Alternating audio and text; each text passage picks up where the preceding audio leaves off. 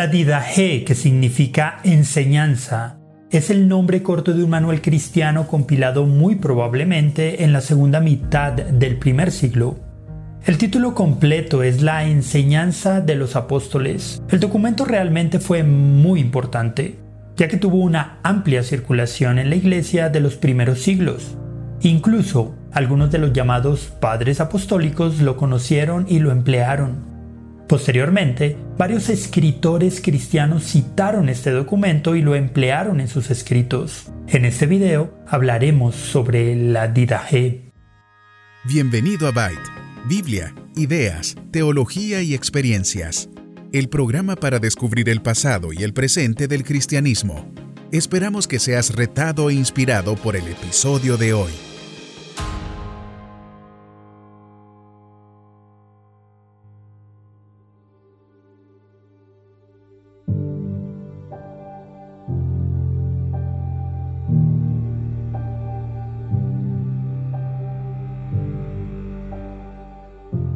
Algo interesante sobre la G es que quedó olvidada en la historia y prácticamente no se conocían copias de este importante documento hasta hace muy poco. Solo hasta fines del siglo XIX fue redescubierta y empezó a despertar el interés de los estudiosos. Posteriormente, siguiendo varias pistas después de su descubrimiento, los eruditos han encontrado versiones y fragmentos de la Didaje en versión copta, siriaca, georgiana, latina y árabe.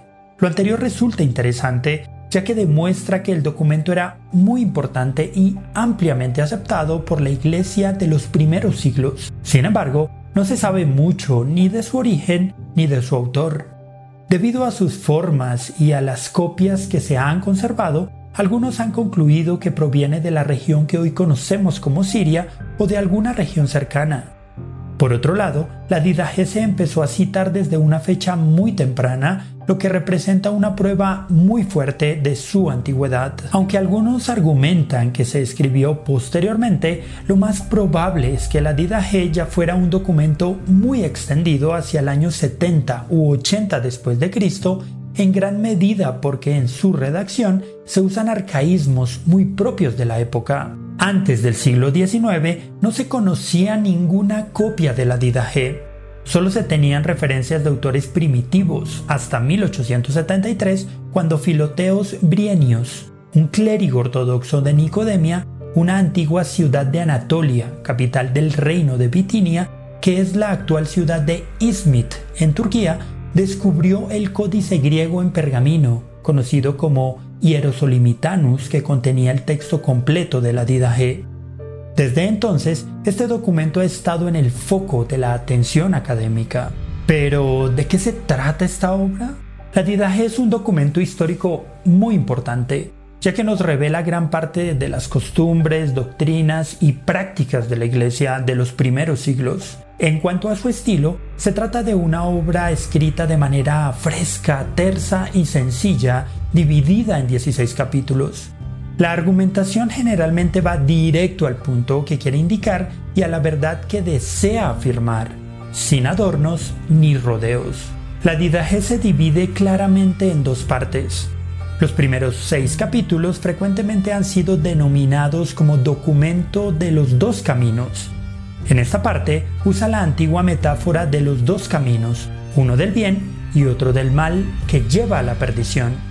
Una parábola que se asemeja mucho a la que se usa en pasajes como Mateo 7 o Jeremías 21. La segunda parte habla sobre algunas prácticas e instrucciones de la vida y del gobierno de la Iglesia que nos pueden resultar muy valiosas.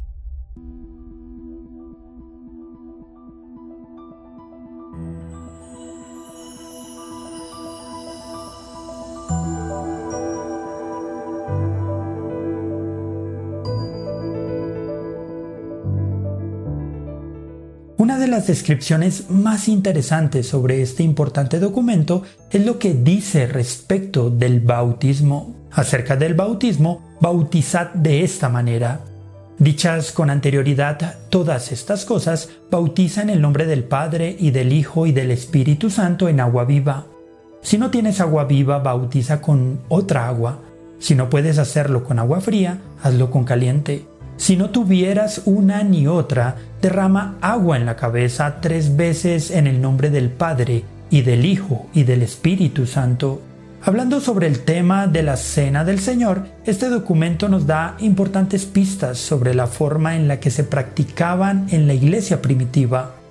Se trataba de una comida que los cristianos celebraban en el Día del Señor. En la G se encuentra una oración que probablemente se usaba en las reuniones de Santa Cena de los primeros cristianos. La oración dice, Te damos gracias, Padre nuestro, por la santa viña de David, tu siervo la que nos diste a conocer por medio de Jesús, tu siervo. A ti sea la gloria por los siglos. Te damos gracias, Padre nuestro, por la vida y el conocimiento que nos manifestaste por medio de Jesús, tu siervo. A ti sea la gloria por los siglos. Como este fragmento estaba disperso sobre los montes y reunido se hizo uno, así sea reunida tu iglesia de los confines de la tierra en tu reino porque tuya es la gloria y el poder por Jesucristo eternamente. Posteriormente, la Didaje empieza a enumerar una serie de exhortaciones y recomendaciones sobre la forma en que los creyentes debían lidiar con los falsos maestros, apóstoles y profetas, y cómo debían atender a los verdaderos servidores del Señor. La principal forma en la que la Didaje pide a los creyentes que lidien con este discernimiento se refiere a lo que tales predicadores itinerantes hacen o solicitan. Ahora bien, todo apóstol que venga a vosotros sea recibido como el Señor. Sin embargo, no se detendrá más de un solo día. Si hubiese necesidad, otro más. Mas si queda tres días, es un falso profeta. Al salir el apóstol, nada lleve consigo si no fuere pan, hasta nuevo alojamiento. Si pide dinero, es un falso profeta. Este documento resulta de vital importancia ya que nos brinda un valioso reflejo de lo que era la vida cristiana en los primeros siglos.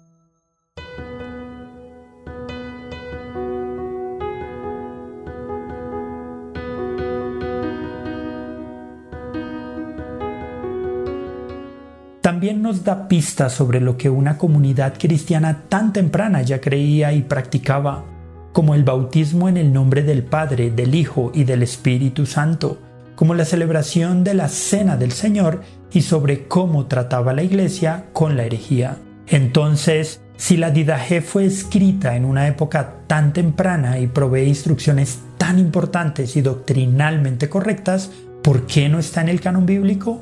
Una de las razones probables por las que este documento no fue incluido en el canon bíblico es que su autor no era conocido. Un libro incluido en las escrituras debía haber sido escrito por un apóstol o por un discípulo de un apóstol. Y esa era una regla muy importante para que un libro fuera incluido. Muchos sugieren también que el trabajo fue aislado, quizá en una región alejada y muy rural, lo que hizo que el documento fuera considerado como muy local y no universal. También pudo ser un tema de calidad de la escritura, ya que no estaba al nivel de los demás libros del canon. Por otro lado, una posible asociación con los montanistas pudo haber afectado también su inclusión. La Didaje es el documento más importante de la era posapostólica y la más antigua fuente de regulaciones de la Iglesia que se conoce en la actualidad. Gracias al descubrimiento de la copia de la Didaje, los expertos han podido profundizar de manera sorprendente en el conocimiento sobre los orígenes de la Iglesia.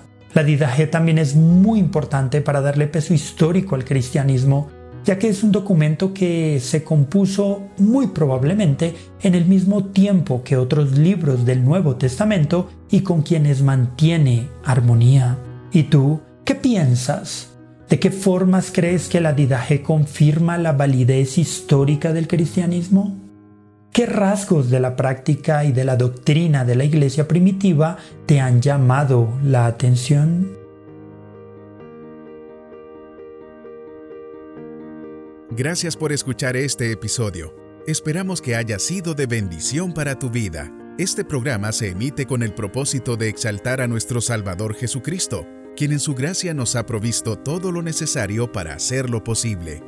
Si quieres conocer más sobre este programa, leer el texto completo o ver un video sobre este tema, puedes ingresar a www.byteproject.com También puedes seguirnos en nuestras redes sociales, YouTube, Instagram o Facebook como Byte Project. No olvides suscribirte para no perderte ninguno de nuestros contenidos. Hasta el próximo episodio.